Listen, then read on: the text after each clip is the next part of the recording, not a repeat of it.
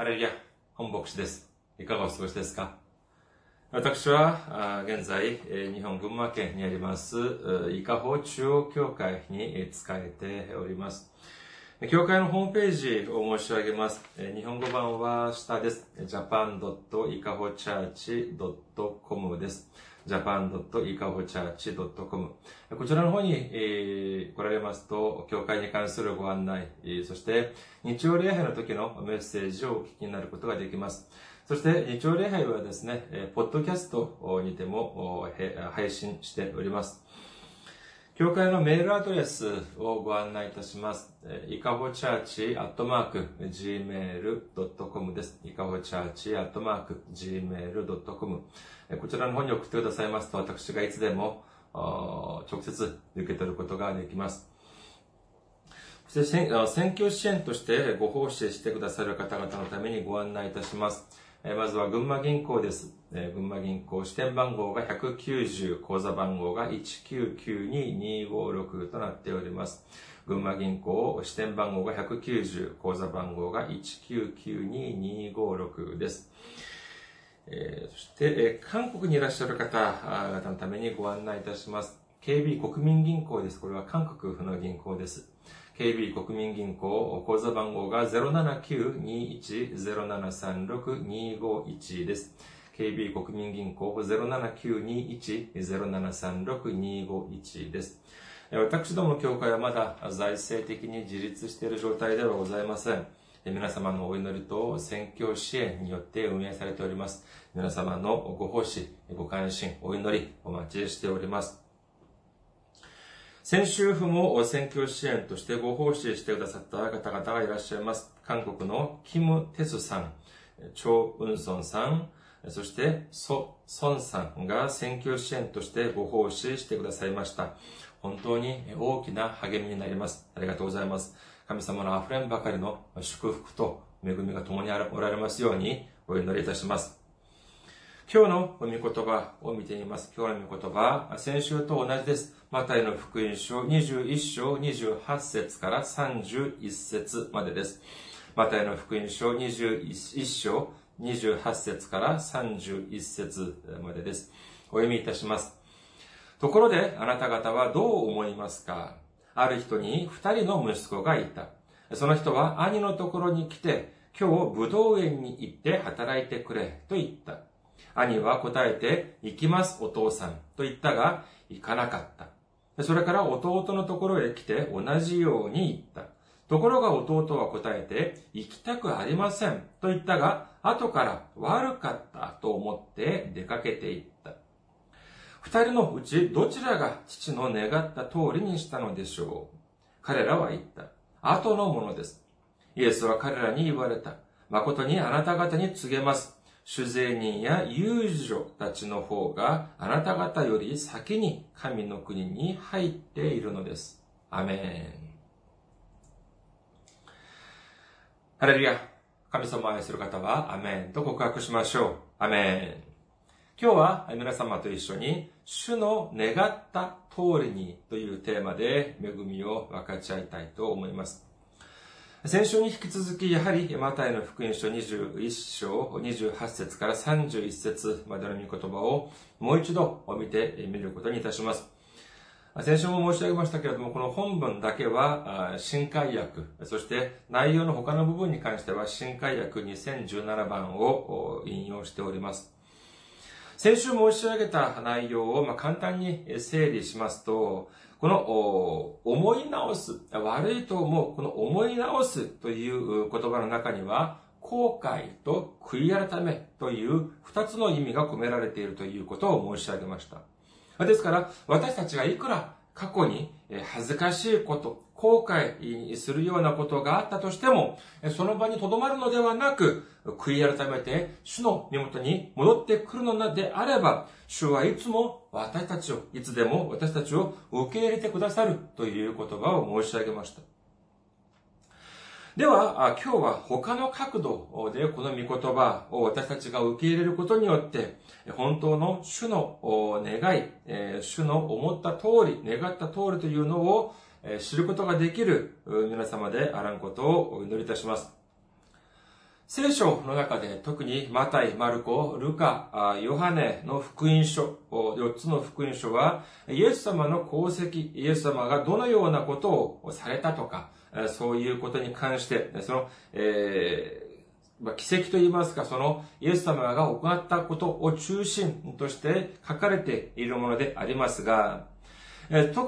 ですから、このイエス様、特にそのな中心はイエス様の御言葉です。イエス様がどのような言葉をおっしゃったのかというのが当然大事であります。その記録というのは本当に私たちに大きな真理を教えてくださいます。しかし、私たちがこの福音書の中で注目しなければならない点は、イエス様が何をおっしゃったのかだけではなく、イエス様が誰に対してえおっしゃったのかということを知るというのは、このイエス様の御言葉を理解するのにとても大きなヒントになると言えるでしょう。では、今日のこの御言葉、その対象、誰に向けておっしゃったのかというと、マタイの福音書21章23節の中盤に書かれております。マタイの福音書21章23節それからイエスが宮に入って教えられておられる、教えておられると、祭司長たちや民の長老たちがイエスのもとに来ていったというふうに書かれております。イエス様がこの例え、この例えをおっしゃったのは、その対象というのは、祭司長、そして民の長老たちだったというふうに書かれているのであります。では、この御言葉、この例え、この祭司長や民の長老におっしゃったその例えの結論は何でしょうか？それは今日の御言葉の中にも書かれております。マタイの福音書21章31節の後半部分です。イエスは彼らに言われた。誠にあなた方に言います。主税人たちや遊女たちがあなた方より先に神の国に入ります。本当に驚くべき結論と言えます。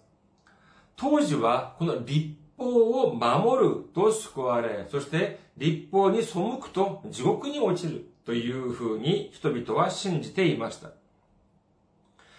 一方で当時、この大、大祭司、まあ、祭司長とか、長老たち、またはパレサイ人、そして立法学者という人はどういう人だったでしょうか彼らは自らが立法を、ま、徹底的、厳しく守っていて、そして、それだけではなく、民たちにこの立法を教える位置、えつまり、まあ、今の言葉で言うと、え既得権益層と言いますか、その、すべての権限を握っている。それこそ、ステータスが高い人たちだったと言えるでしょう。その反面、この主税人や遊女たちはどうだったでしょうか彼らは立法から最も遠く離れている存在、救いから最も遠いところにいる存在。というふうに思われていました。しかしイエス様は何ておっしゃっているのでしょうか。神様の、神様の国には徹底的に立法を厳しく守っていて、そして神様の御言葉を徹底的に守っているという彼ら、パレサイ人や、その大、その祭司長や長老たちではなく、むしろ立法から最も遠いところにいる存在、救いから最も遠いところにいる、この主税人や遊女たちが先に神様の国に入るというふうにおっしゃっているのであります。イエス様はどうしてこのような驚くべきことをおっしゃったのでしょうか今日の本文の御言葉、まあ、先週も一度、まあ、見てみましたけれども、えー、ですからまあ皆さんも覚えてはいるとは思いますけれども、しかしまあ念のため えー、ですね、もう一度簡単に整理してみようと思います。本文には二人の人物が出てきます。まあ兄と弟、先週もやはり申し上げましたように、新海訳2017番ではこれは入れ替わっています。でも、どちらが上でどちらが下だ、兄だ、弟だっていうのはあまり関係がありません。では今日は、だからこの本文だけは新海訳のちょっと古い版で、えー、もえー、メッセージを伝えさせていただいております。この兄の場合はどうだったのかというと、父がさ兄に向かって、武道園に行って働きなさいっていうふうにおっしゃったら、えー、この口では、ああ、行きますというふうに答えました。しかし、実際には行かなかったんです。まあ、簡単に申し上げますと、え、返答は、返事は従順、行動は不従順。これが兄でありました。一方で、弟の場合はどうかというと、同じく、父が、お父さんが、父親が、えー、弟に向かって、武道園に行って働きなさいというふうにおっしゃったら、え、この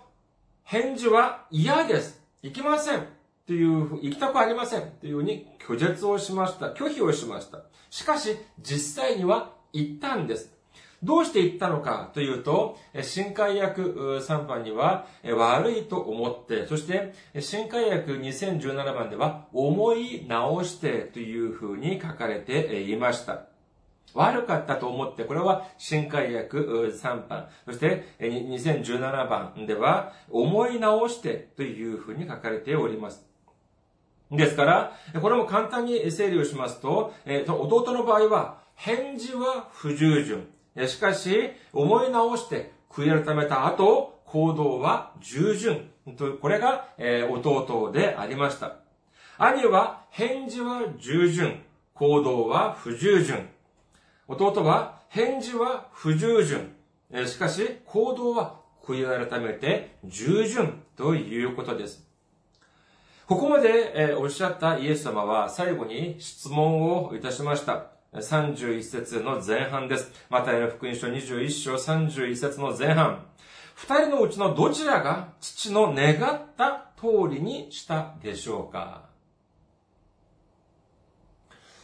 私たちはもうイエス様が何をおっしゃりたかったのかということを知っています。この例えには、兄と弟が登場します。そしてこの言葉を祭司長と民の長老たちにおっしゃいました。そして、えー、結論では、この主税人と遊女が登場します。イエス様は、この兄、つまり、口先では従順した人、従順したけれども、行動では従順しなかった、不従順だった、この人たちを宗教指導者、この祭司長や民の長老、そして、えー、2番目のこの弟というのは、これが、えー、主税人や遊女だというふうにおっしゃったのであります。当時の宗教の指導者たち、既得権益層という人たちはどういう人だ、どういう人たちだったでしょうか本当に信仰がいい人たちだったでしょうか当時の彼らには本当にたくさんの問題点がありました。これは私の想像ではありません。イエス様が来られた時に最もたくさん叱った人たちが、その当時の宗教的指導者たち、既得権益層だったと言えます。彼らはいつも自分の強いプライドを持っておりました。町では人々からいい待遇をされるということを望んでいました。そして人々に聞こえるように大きな声でお祈りをして自分の信仰の強さをアピールしたというのであります。そのような彼らに対して、対してイエス様は何ておっしゃっているでしょうかマタイの福音書23章3節から7節です。マタイの福音書23章3節から7節ですから彼らがあなた方に言うことはすべて実行し守りなさい。しかし、彼らの、彼らの行いを真似てはいけません。彼らは言うだけで実行しないからです。また彼らは重くて追い切れない荷を束ねて人々の肩に乗せるが、それを動かすのに自分は指一本貸そうともしません。彼らがしている行いは全ての人に見せるためです。彼らは聖子を入れる小箱を大きくしたり、衣の房を長くしたりするのです。宴会では上座を、街道では定石を好み、広場で挨拶されること、人々から先生と呼ばれることが好きです。マタイの福音書6章5節また祈るとき、偽善者たちのようであってはいけません。彼らは人々に見えるように、街道や大通りの角に立って祈るのが好きだからです。誠にあなた方に言います。彼らはすでに自分の報いを受けているのです。上辺だけで信仰がいいふり、上辺だけで、えー、綺麗な、本当に、えー、なんて言いますか、その聖なるような、清いようなふりをしているというのを、イエス様が見抜けないはずがないではありませんか。ですから、マタイの福音書23章27節では次のようにおっしゃっております。マタイの福音書23章27節災いだ、偽善の立法学者、パリサイ人、お前たちは白く塗った墓のようなものだ。外側が美しく、外側は美しく見えても内側は死人の骨やあらゆる汚れでいっぱいだ。いくら遺体を血の中に埋めて、外側を白く塗ったとしても、中はこの遺体が腐っていく。それらも本当に汚れたままでいっぱいになっているというのでありますが、当時の宗教指導者たち、えー、そういう人たちをイエス様はこのような姿だ。外側、上辺だけは綺麗に見えているかもしれないが、その中身は本当に汚れているというふうにおっしゃったのであります。しかし一方で、酒税人や遊女たちはどうだったでしょうかだからといって誤解をしないでください。当時の酒税人や遊女たちはみんな、えー、清い存在であり、みんな天国に行ったというのではありません。今このイエス様のメッセージを聞いて、あなたたち、え、パリサイ人や、その長老や、祭司長たちは悔い改めない。しかし、それよりは過去に罪を犯したとしても、社会的な、社会的、倫理的、ましてや立法的に罪を犯したとしても、自分たちのすべての罪を悔い改めて、主の身元に戻ってくるのであれば、つまり、初めは神様に従順しなくて反抗したけれども、後になって思い直して、神様の願いにかなった二番目の息子、弟たちのような、その主税人や遊女たちは、上辺だけで、言葉だけでは従順するふりをするあなたたちよりも、上辺だけで従順をするふりをして結局悔い改めない、従順しないあなたたちよりも先に天国に入るというふうにおっしゃっているのであります。ちょっと話題を変えてみましょうか。皆様はもしかして救いの確信という言葉をお聞きになったことがあるでしょうかそういう救いの確信という質問、あなたは救いの確信がありますかという質問、もしかしたら皆さんがお受けになったことがあるでしょうか救いの確信とは何でしょうか私はイエス様の血によってイエス様の血潮によって救われた。私は今、この瞬間、死んだとしても、天の御国に入ることができる。この確信でしょう。このような確信というのは私たちの信仰においてとても重要だというふうに言うことができます。では改めて皆様にお聞きいたします。皆様は救いの確信、終わりですか？今この瞬間死んだとしても、私は間違いなく天国に行くことができるという確信が終わりですか？この救いの確信ということを結構たくさんの人たちが大事だ、重要だというふうに思っているようであります。私が、あまあ、日本では、まあ、結構高校まで行って、そしてその後、まあ、韓国に一度戻ったんですけれども、その時に、まあ、大学部って言いますか、まあ、青年部とか大学部っていう教会教会のその、まあ、パートがあったんですけれども、そこに、まあ、初めて行った時のことであります。まあ、初めて行ったんですから、その、まあ、住所とか名前とか、そういう各登録のカードを渡されました。まあ、そこにはまあ住所とか名前とかいろんなものをまあ書く欄がありました、ありましたけれども、その中にですね、私たち、私の記憶によりますと、一つの質問があったんです。それは何かというと、あなたには救いの確信がありますか？はい、いいえ、というふうに二択の問題でありました。まあ以前から教会に通っている人たちだったらまだしも、うん、これは普通教会に初めて行った人が書くカードでしょう。まあ私の場合はまあ日本で結構長く、まあ信仰生活はずっとしていたにもかかわらず、ちょっと意外だったんですけれども、本当にじゃあ教会に初めて来た人に対して、この質問を尋ねるというのは、これは適切なのかどうか疑問に思われました。まあ、その時はあ結構大きい教会でしたから、その時初めて行ったのは私だけではなくて、他の方もいたんですけれども、えー、やはりある人はですね、これがちょっと気になったのか、あの、これを集める人にですね、この紙を持っていって質問をしていました。この救いの確信に関する質問は今答えなければいけませんか？っていうふうに尋ねていました。するとこのカードを集める人が何て言ったかというとですね、あ、この部分はとても大事な部分ですから必ず答えてくださいというふうに言っていました。まあ、この返答を聞いたこの方、質問した方の表情はそれほど良くなかったというふうに記憶しております。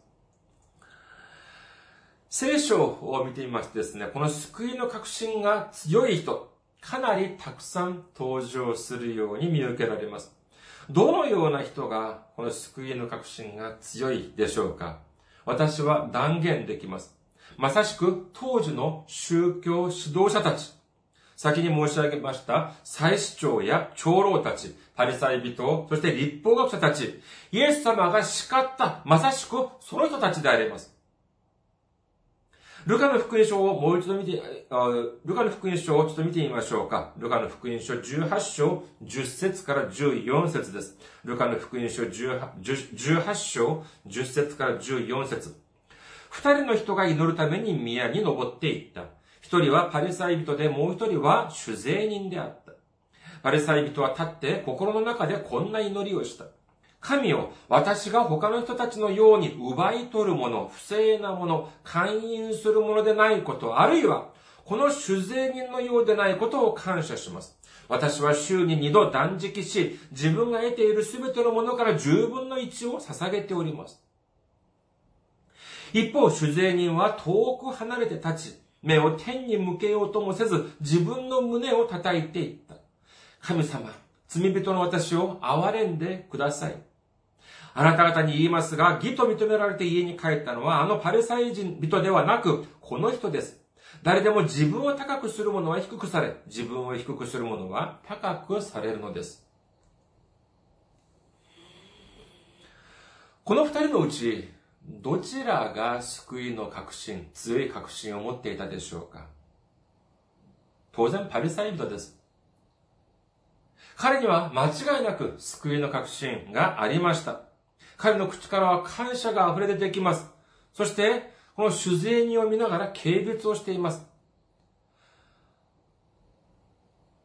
あるいは彼はこのようなことを考えたかもしれません。私は救われたけれども、あの主税人は救われなかった。かわいそうに。というふうに思ったかもしれません。一方でこの主税人はどうだったでしょうかもし、救いの確信を持っていたとしたらならば、彼は神様の前で堂々としていたはずです。しかしこの修税にどうしましたか？宮の中に入ることもできず、あそこの入り口の方に遠いところにいました。そして、恐れ多くて、天を仰ぐこと、天を向くこともできませんでした。そして、胸を叩きながら、それこそ、私は罪人です。私を許してください。というふうに涙を流したというのであります。今風に言うと、教会の前にある十字架も見ることができなかったかもしれません。そうして本当に、このような、このような罪人の私を憐れんでくださいというふうに言ったのであります。救いの確信、そんなものありませんでした。あるものは、ただ、この罪に関しての重に、本当に罪人である自分を憐れんでくださいという切実な悔い改めの祈りしかなかったのであります。しかし、イエス様がおっしゃるには、パリサイ人でなく、この主税人が義とされた、認められたというふうにおっしゃっているのであります。パリサイ人の祈りを退けて、そしてこの主税人の祈りを喜んで受け入れたというふうにおっしゃっているのであります。聖書に出てくる強い救いの確信を持っていた人たち、祭司長やパリサイ人、そして立法学者たち、彼らが行ったことは何だったんでしょうか？そうです。まさしく自分の傲慢、天にも昇るような本当に、強い傲慢によって、ついには神様の一人子であるイエス様を十字架にかけてしまったのであります。今のこの時代において、強い救いの確信、誰が持っているでしょうか？おそらくは教会の中で問題を起こしている人、そういう人たちなのかもしれません。その人たち、教会の中で問題を起こしている人たち、救いの確信、当然あると思います。それは教会のリーダーもやはり同じです。宗教のリーダーもやはり同じです。当然、救いの確信はあるでしょう。そんな風に問題を起こして悪いことをしておきながらも自分は間違いなく天国に行くという確信があるからこそそんなに堂々としていられるのではないでしょうか。だからといって救いの確信というのが重要ではないというふうにも申し上げているのではありません。先ほど申し上げましたように本当の救いの確信、イエス様が十字架の、十字架で血を流してくださることによって、私たちの罪を代わりに背負ってくださることによって、私たちが十字架の、イエス様の十字架によって救われたという確信というのはとても大事なのであります。しかし、この救いの確信、場合によっては、下手をしたら、この信仰の大きな妨げになることにもなるのではないかというふうに思われます。このような無謀な救いの確信というもの。これはまるでシートベルト一つをして、私はもう大丈夫だと思って、スピード無視、信号無視、他の車たちも無視しながら全速力で運転すること。そうしながらもう自分が安全だというふうに信じているのと何ら変わりはないのであります。もし本当にこんなことをしたらどうなるでしょうか事故になるのはこれはもう時間の問題です。怪我をするのも時間の問題でしょう。自分だけではありません。下手をしたら、何の罪もない他の人にも、他の人も被害を被ってしまうかもしれないのであります。これは本当の信仰の確信ではありません。無謀な確信なのであります。私たちは、私たちの中にあるこの救いの確信が本当の確信なのか、あるいは無謀な確信なのか、一度点検しなしてみなくてはならないでしょう。ホセワ書6章3節私たちは知ろう。主を知ることを切に追い求めよう。主は暁のように確かに現れ、大雨のように私たちのところに来られる。血を潤す後の雨のように。このように、聖書は主を知ること、神様を知ることというのを切に求めようというふうに書かれているのであります。では、私たちはどのような主、どのような神様を知る必要があるでしょうか愛の神様、恵みの神様、そうです。それが間違っているというのではありません。しかし、それだけでは足りないということなのであります。マタイの福音書10章28節には次のように書かれております。マタイの福音書10章28節体を殺しても魂を殺せない者たちを恐れてはいけません。むしろ、魂も体もゲヘナで滅ぼすことができる方を恐れなさい。このゲヘラというのは、まあ、わかりやすく言うと地獄です。私たちは忘れてはなりません。神様は愛の神様です。それは合ってます。しかし、聖書の御言葉のように、神様は恐れるべき神様であるということも、私たちは、私たちは忘れてはならないでしょう。愛の神様。そして、恐れる神様、恐れるべき神様だという、この二つの事実を知らなければ、本当の神様を知ることができないということを私たちは肝に銘じなければなりません。皆さん、心の中に